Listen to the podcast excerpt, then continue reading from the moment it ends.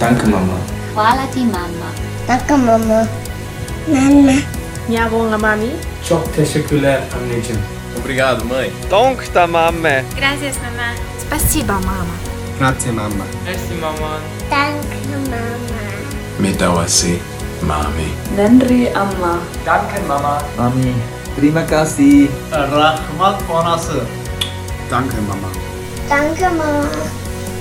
Mütter, ohne sie gäbe uns nicht und ohne sie wäre unser Leben nicht vorstellbar. Und dafür möchten wir dir heute danken. Danke, liebe Mamas, für euren Einsatz, dass ihr unermüdlich wirklich immer wieder echt euer Bestes gebt für uns und ähm, ja, einfach unsere größten Ermutiger und Cheerleader seid und Tröster in herausfordernden Situationen, einfach da seid, äh, wenn wir euch brauchen und ähm, das Beste einfach aus euren Kids rausholt. Ähm, und wir wollen auch allen Frauen einfach danken, weil ich glaube, einfach jede Frau investiert in das Leben von jemandem und deshalb bist du auch als Frau einfach so geschätzt, besonders am Muttertag, auch wenn du keine leiblichen Kinder hast möchten wir einfach dir auch Danke sagen für dein Investment, was du in andere Menschen einfach ähm, ja, gibst. Und ähm, ich glaube, das macht so einen großen Unterschied, wenn wir das für uns selber entdecken und ähm, wissen dürfen, hey, das ist einfach wichtig und kostbar, was du investierst. Und vielen, vielen Dank an alle Mamas. Ich wünsche euch einen richtig schönen Muttertag. Und jetzt kommen noch ein paar Tipps von Osias, was ihr ganz praktisch machen könnt am Muttertag. Bis dann. Wisst ihr was? Einfach nach dem Gottesdienst die Mutter anrufen und sagen, Mama, ich liebe dich. Oder wenn sie bei euch ist, einfach umarmen. Alles Gute zum Muttertag und Gottes Segen wünsche ich euch. Peace. Danke, Mama. Danke, Mütter. Danke, liebe Frauen. Danke, dass es euch gibt. Danke, dass du dich investierst. Danke, dass du so am Start bist. Danke für deine Großzügigkeit. Danke für dein Commitment. Danke für dein Herz, was du immer wieder teilst. Danke, dass du dich immer wieder verletzbar machst und immer wieder bereit bist, aufzustehen und, und äh, anderen aufzuheben. Danke, dass du nicht aufgibst. Danke, dass du dranbleibst. Danke für deinen Glaube. Danke für deine, für deine Liebe, die du immer wieder gibst. Danke, dass du am Start bist. Und das ist so kostbar und wir wollen heute auch dich ganz besonders ehren und dir danken. Und ich hoffe, dir hat dieses kleine Video ge ge ge äh, gefallen. Diese kleine Danksagung von all den verschiedenen Menschen von unserer Kirche, alles verschiedene Sprachen. Ich glaube, es waren so 12, 13 verschiedene Sprachen, so von allen Kontinenten. Ähm, das ist irgendwie auch ein, ein großer Schatz und wir wollten dir Danke sagen. Danke, Mama. Und ich möchte für dich beten. Ich möchte dich segnen und ähm, wenn du ein Mann jetzt bist und hier bist und denkst, ah, schade, bitte bete mit mir. Bete mit mir für alle Mamas, für alle Mütter, für alle Frauen hier bei uns in der Church und für alle die, die, die zuschauen. Vater, ich danke dir für jede einzelne Frau, für jede einzelne Mama, für, ein, für jede einzelne Großmama. Ich danke dir für jede einzelne Frau in deinem Namen. Und ich danke dir, dass sie kostbar ist, dass sie wertvoll ist und ich segne sie in deinem Namen. Ich segne sie in deinem Namen, dass dieses Jahr ein Jahr ist voller Kraft, voller Zuversicht, voller Mut, auch Mut, Dinge zu gestalten, auch Mut in dieser, auch in dieser Zeit der, der, der Krise, der Pandemie, wirklich Dinge zu gestalten und ja, nicht aufzugeben, sondern Horizonte zu sehen. Ich segne all die, die gerade auch kämpfen mit, mit den Fragen, wie es weitergehen kann. Ich segne dich in dem Namen von Jesus mit Weisheit und mit Klarheit und mit Vertrauen. Ich spreche dir zu, dass du wunderbar gemacht bist und vom König der Könige vom Herzen geliebt bist und gewollt bist. In den Namen des Vaters und des Sohnes und des Heiligen Geistes. Amen. Amen. Hey, ähm, eine Frau mit edlem Charakter, wer kann sie finden? Spricht äh, König Salomo in, seinem, in seinen Sprüchen. Und dann, dann denkt er über sie nach und sagt, sie ist mehr, weit mehr wert als Diamanten, als Rubinen, als das Wertvollste, was wir hier in dieser Welt, in unseren Bodenschätzen entdecken können. Eine, eine Frau mit edlem Charakter ist so viel wertvoller. Hey, und ich wünsche dir, dass du wachsen kannst in deinem Inneren, in deinem Inneren, in dem, was Gott dir gelegt hat, in die dich hineingelegt hast. Und ich habe mir überlegt, dass ich äh, mich mal mit einer Frau austausche, die, die mir persönlich sehr, sehr viel bedeutet, am, am meisten sogar bedeutet. Und sie ist die Mutter von drei starken Helden und hatte vor 22 Jahren ungefähr einen sehr schwachen Moment und hat zu mir Ja gesagt zu mir Ja gesagt und ich lade dich jetzt ein, ähm, zu, zu, mit mir an, an den Küchentisch zu gehen und ähm, mit Ute, Ute ein wenig zuzuhören. Sei gesegnet. Bis gleich. Ulf, danke, dass du mir einen Kaffee gemacht hast. Na sicher. Ja, Wir sitzen hier am Küchentisch. so nämlich. So. Und du sitzt ja schon ziemlich lange an diesem Küchentisch. Erzähl mal, was bedeutet dir dieser Küchentisch? Ich sitze jetzt seit drei Minuten an diesem Küchentisch und doch Okay. mein Leben lang schon. Was bedeutet mir dieser Küchentisch? Ähm, also das ist der Küchentisch, an dem ich schon als Kind saß. Wir saßen ja damals mit vielen Personen immer um diesen Tisch. Und warte mal, das war mein Platz. Von diese, diese 20 Zentimeter waren mein Platz, Okay. als ich Kind war. Und dann habe ich den irgendwann geerbt. Warst du damals schon so schlank oder? Ziemlich klein tatsächlich. Im Gegensatz zum Rest der Familie. Schlank habe ich gesagt. Ja, okay, ich war dünn, klein und vielleicht auch, nee, schlank nicht. Normal. Also jedenfalls saß ich schon lange an diesem Küchentisch, Und, bevor wir den geerbt haben. und wir beide sitzen ja auch schon lange, lange an diesem Küchentisch. Ja, das stimmt. Nämlich 28 Jahre. Ich glaube, das erste Mal, als ich an diesem Tisch hier saß, das, da hatte ich dich, hatten wir uns gedatet oder getroffen und so, ja, zufällig. ja, das war aber noch bei meinen Eltern. dann. Bei deinen Eltern. Ja. Und weißt du noch, äh, was, wir, was wir da gegessen haben? Nee. Nee? Gulasch? Nee? Nee, dann war kein ich Nur wir beide. Was dein Lieblingsgericht damals? Ja, das weiß ich nicht mehr. Tortellini? Nee, das war, äh, das war äh, Brot mit Überbacken. Nutella und mit Käse überbacken. Ich Da war ich dann nachher auch nicht mehr so ganz so schlank. aber gut. Ja, stimmt, das ich erinnere hab- mich. das habe ich da zum ersten Mal Aber dann gegessen. müssen wir uns ja zwischen den Zeiten an den Tisch geschlichen haben. Ja, ja, da, war, da waren nur wir, nur wir, Ja, ja. nur wir beide, nur wir beide. Ähm, und wir haben diesen Küchentisch übernommen. Hm. Und jetzt waren wir, sitzt auch unser Leben lang eigentlich, also uns als ganze Familie sitzen wir an diesem Tisch. Ja. Und was bedeutet dir Küchentisch? Was bedeutet dir das? Was bedeutet mir Küchentisch? Eine gute Frage. Also Küchentisch ist ja tatsächlich für mich immer von früher her der Zeit, äh, die Zeit gewesen, wo man als Familie zusammenkam. Und Küchentisch war seit jeher irgendwie komm so wie du bist und ganz normal. Also, weil sonst ist man an den Stubentisch gegangen. Wenn Besuch da war, und dann wurden Torten gebacken und dann war irgendwie ein bisschen Stress, dann sah man zu, dass man irgendwie nicht im Weg stand.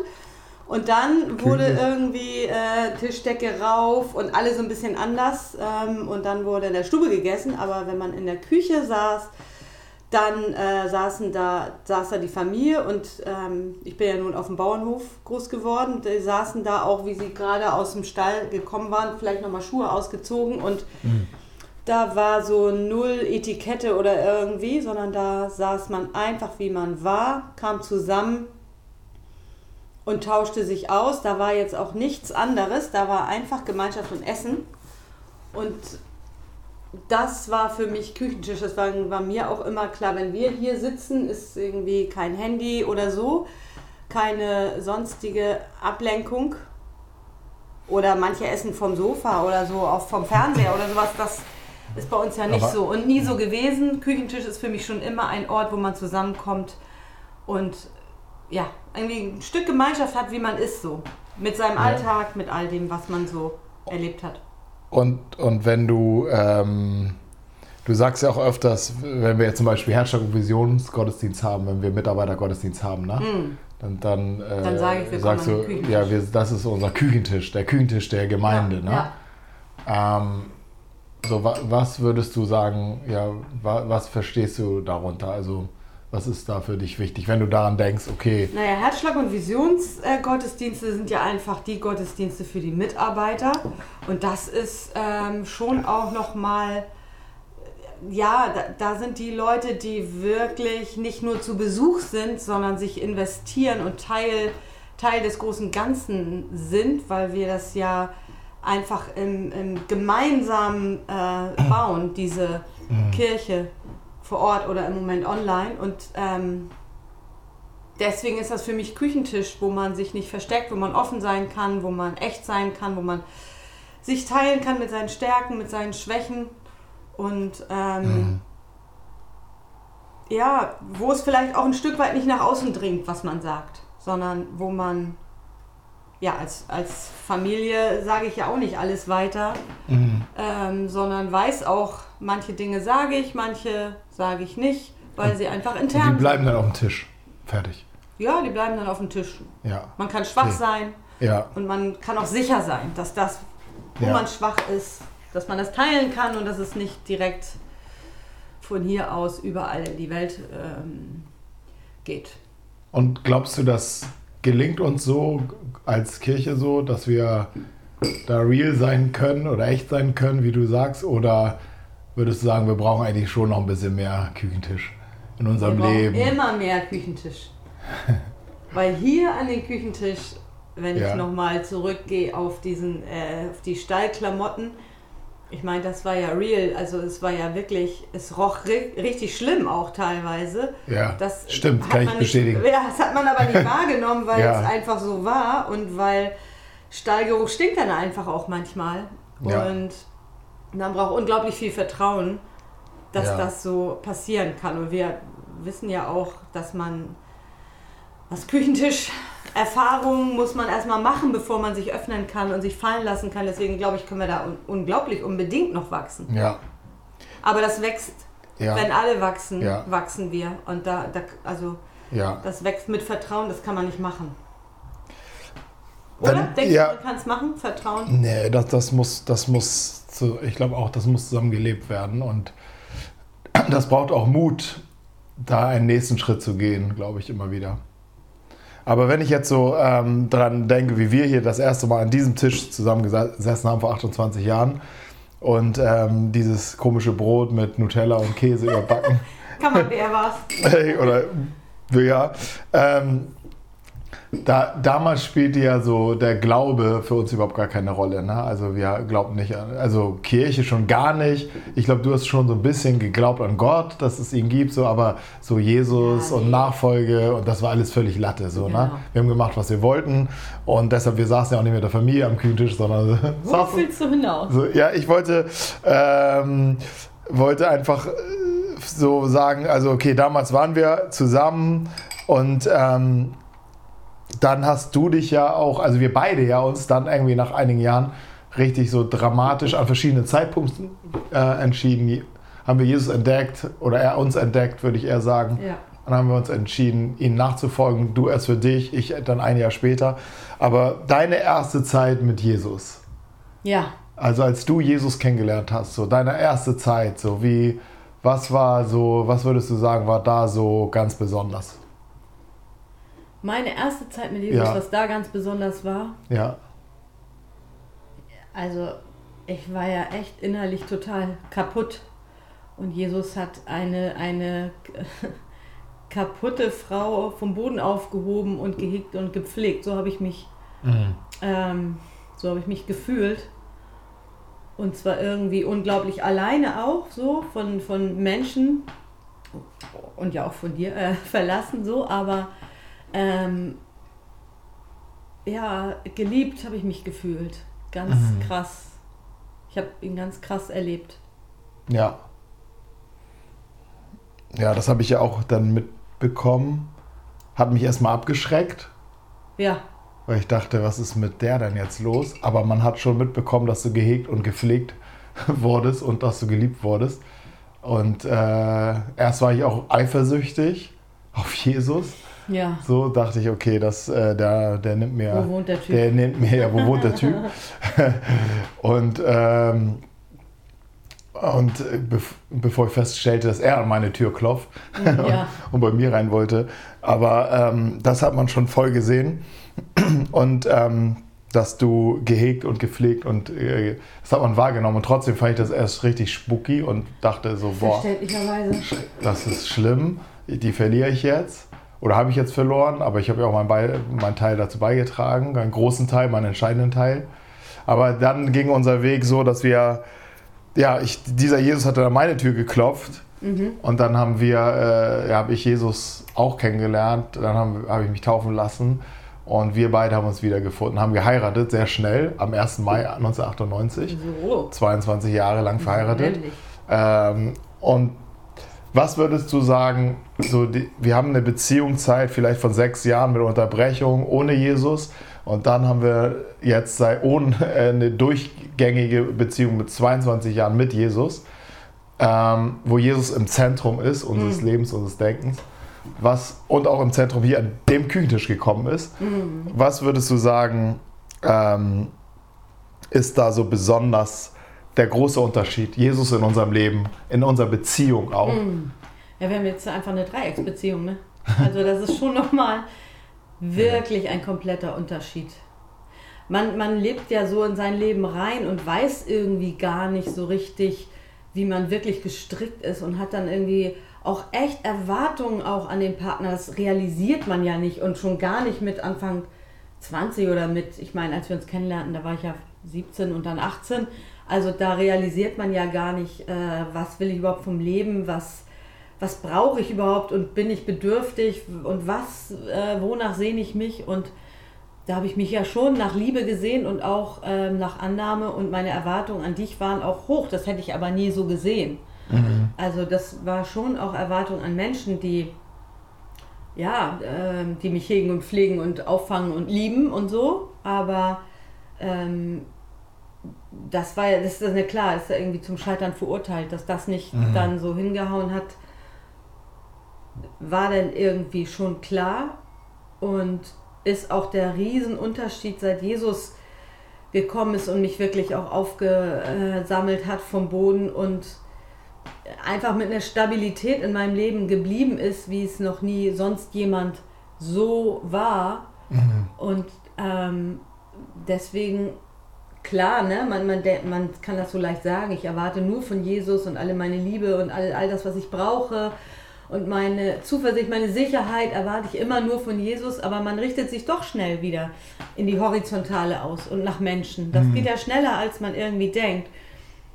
Ja, aber trotzdem ist ja Jesus irgendwie auch gerade über die letzten 22 Jahre dann ja wirklich stabil da gewesen. Und es ist wirklich die Voll.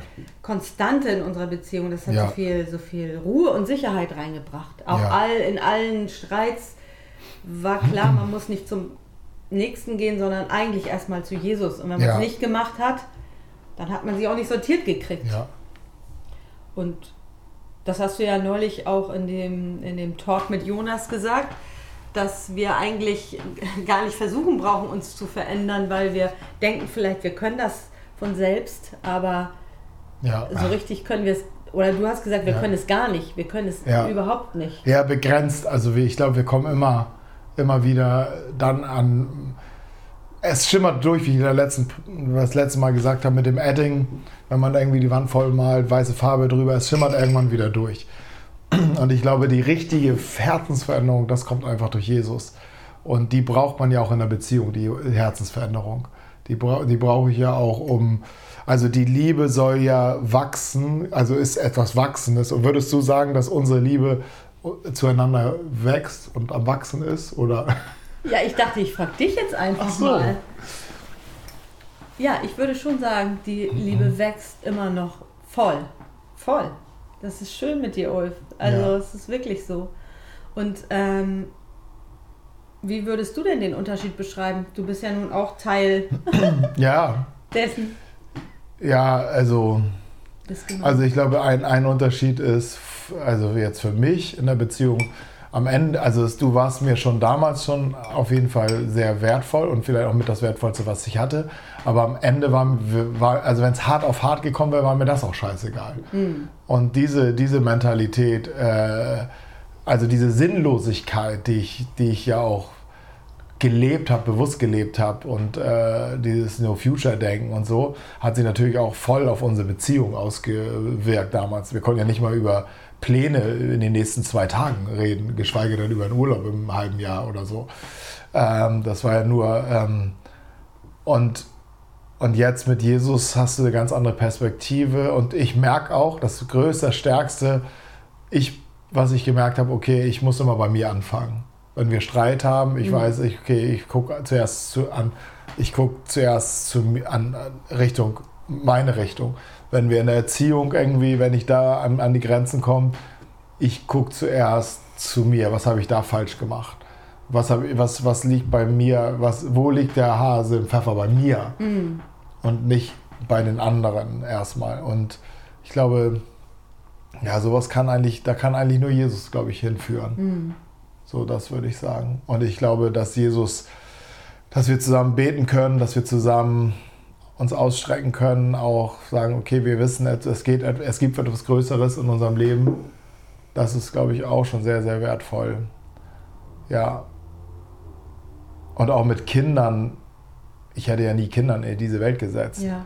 Aber mit Jesus wollten wir auf einmal Kinder. Also du wolltest vielleicht früher schon, aber ich wollte gar keine Kinder. Und, und jetzt bin ich so glücklich, auch das größte Glück, auch Vater zu sein mhm. und Eltern zu sein. Das Wort zum Muttertag, ne? Das Wort, das Wort zum Muttertag. Vater sein. Ja. Aber das Wort zum Muttertag möchte ich einfach an dich richten, Ute. Weil ich möchte einfach auch sagen, was ich, was ich an dir einfach schätze. So, weil, ähm, weil also, ja, ich habe so überlegt, was, was, das, ich könnte jetzt, glaube ich, auch ich stundenlang dachte, reden. Du fragst mich über Muttertag. Nee, auch. ich frage dich gar nicht. Ich möchte dir einfach sagen, ich möchte dir sagen, was ich an dir, dir schätze. Und ähm, also was ich auf jeden Fall schätze, ist, dass man, dass man mit dir über alles reden kann, quatschen kann, dass wir, dass wir über alles durchquatschen können, auch durchreden können, alles, was wir so haben. Da bleibt irgendwie nichts unterm Teppich. Mhm. Und, ähm, und das ist immer richtig, äh, mein, dann in dem Moment vielleicht tough, aber am Ende ist das auch einfach eine große Stärke von dir, dass er hier bleibt nichts unterm, hier mhm. kommt das auf den Küchentisch. So, mhm. ne?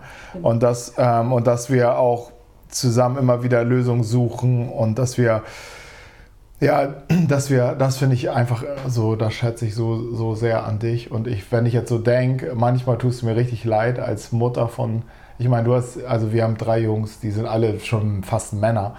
Und wenn wir aber alle in so einem Zustand, wenn wir alle so am Küchentisch sitzen, dann ist das wie so ein Affenhaus. Alten.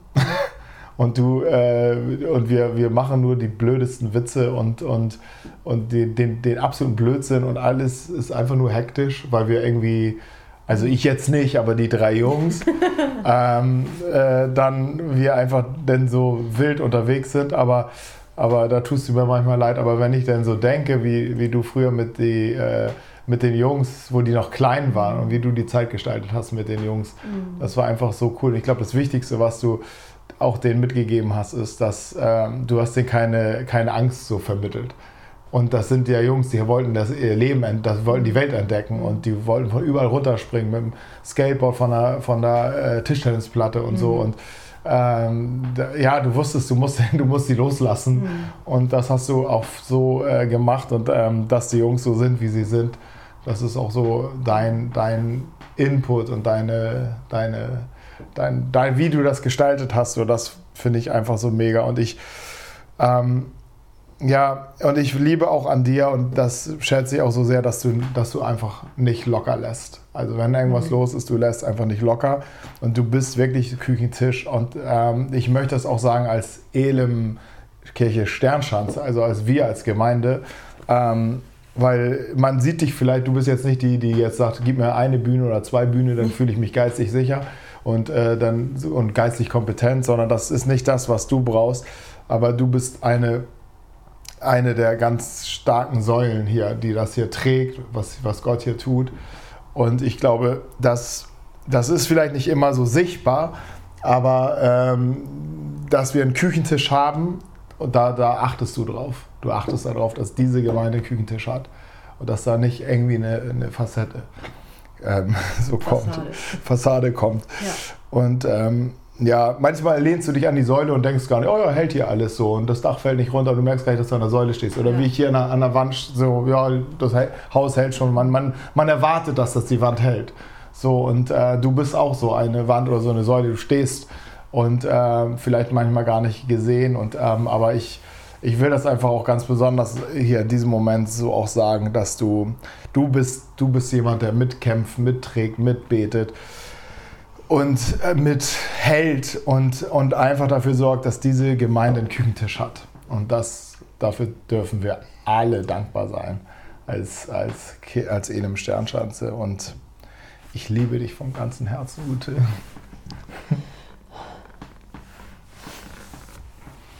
Danke. Das war's von uns am Küchentisch.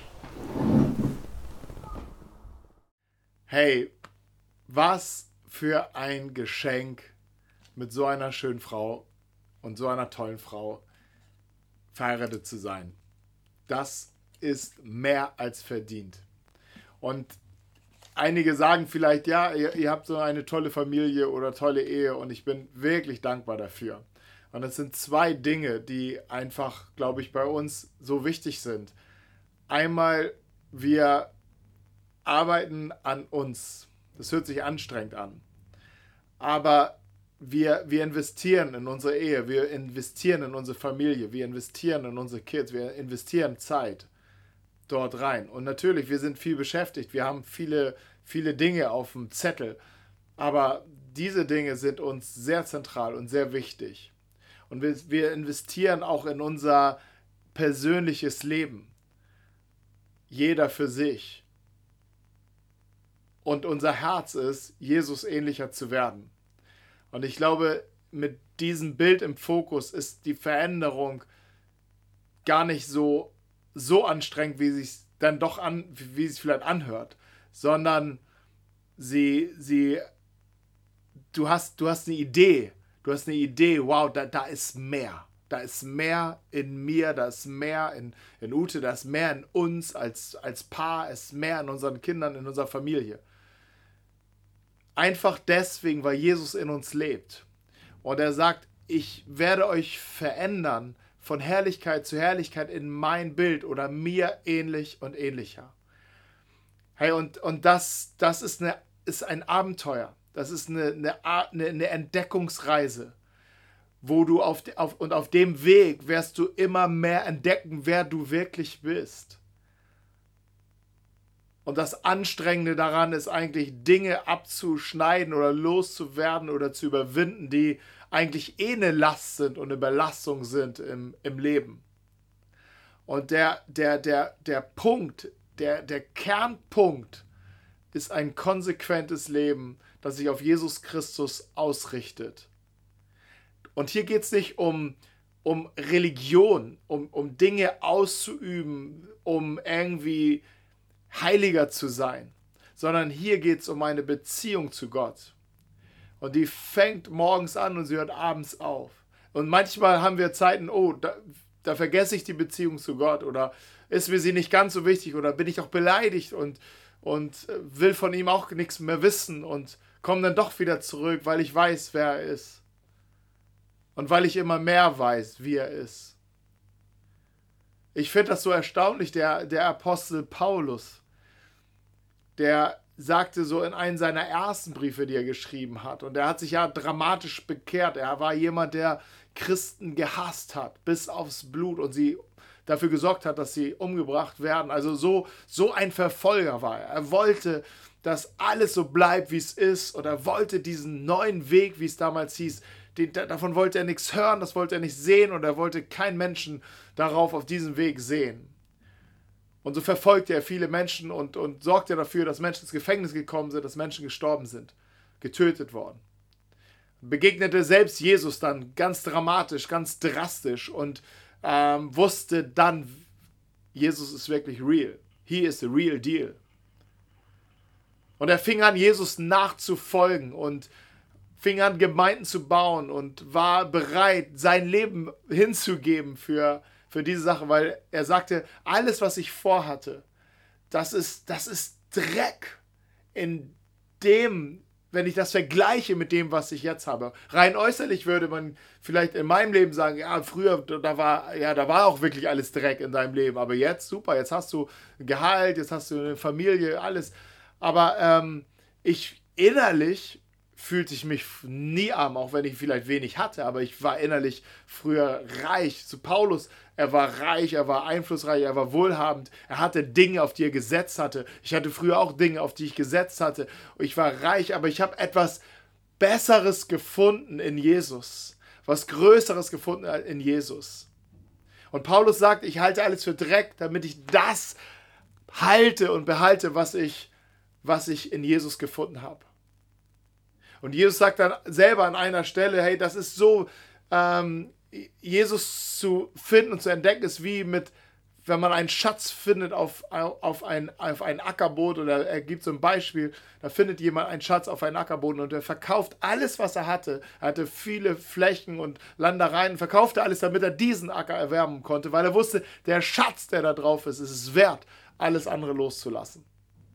Und dieses, dieser Jesus-Faktor, ist in, ist in unserem privaten Leben so wichtig und so zentral, dass wir auch, auch eine Sehnsucht haben und eine Ahnung haben, hey, da ist mehr, was noch in uns steckt, was in unserer Familie steckt, in unser Leben steckt, da ist noch mehr Jesus. Und darum soll es gehen. Und ich möchte dich ermutigen an diesem heutigen Tag. Ich möchte dich ermutigen, an diesem heutigen Tag diesen, diesen Jesus Raum zu geben, weiteren Raum zu geben in deinem Leben und dich zu stärken in ihm, dich zu finden in ihm. Ich finde das so großartig, dass Jesus wirklich auf jeden Einzelnen ganz individuell zugeht. All die Geschichten, die du findest im, im Evangelium, in, bei Matthäus, Markus, Lukas oder Johannes, die Berichte von Jesus, all die Geschichten sind so unterschiedlich, wie er Menschen begegnete. Und er zeigt, er sieht jeden Einzelnen. Er weiß ganz genau, was du brauchst und wo du stehst. Und er ist gekommen, um dich zu finden. Und mögest du dich finden lassen von dem König der Könige, der dich liebt und sein Leben für dich hingegeben hat. Hey, was für eine Befreiung war es, als Ute und ich uns wieder getroffen hatten nach einer schmerzvollen Zeit. Ute schon mit Jesus unterwegs war und und ich Jesus gefunden habe und das erste, was wir taten, waren uns wir haben uns getroffen, um uns zu versöhnen und zu vergeben. Wir haben die Dinge ausgesprochen, die in unserem Leben nicht die und die wir uns gegenseitig angetan haben und haben uns dafür entschuldigt und haben uns Vergebung ausgesprochen. Wie kraftvoll ist das? Eigentlich war unsere Beziehung so belastet von Schuld und von Sünde. Es gab auch sogar noch eine Sache, die, die, die kam wie so eine Welle danach noch in unser Leben rein. Eine Sache, die ich, wo ich nicht ganz rein Tisch gemacht hatte. Aber wie, wie kraftvoll kann Vergebung sein? Das weiß ich aus meinem eigenen Leben. Ich möchte dich wirklich ermutigen, diesen Jesus zu suchen. Bei ihm ist, sind diese Dinge möglich, dass du vergeben kannst, loslassen kannst, Menschen freisetzen kannst, großzügig werden kannst für und mit Menschen. Hey, es liegt Gutes vor dir in diesem Sinne. Es liegt Gutes vor dir in diesem Sinne, weil Jesus vor dir gehen möchte. Und dort, wo er ist, ist vielleicht manchmal ein schmaler Grat, aber der Himmel ist offen. Und Jesus wird beschrieben an einer Stelle, Paulus drückt es so aus, Du bist gesegnet mit allen geistlichen Segnungen in der Himmelswelt, dort wo Jesus ist. Er möchte dich segnen mit all diesen Segnungen, dein Leben füllen und stark machen.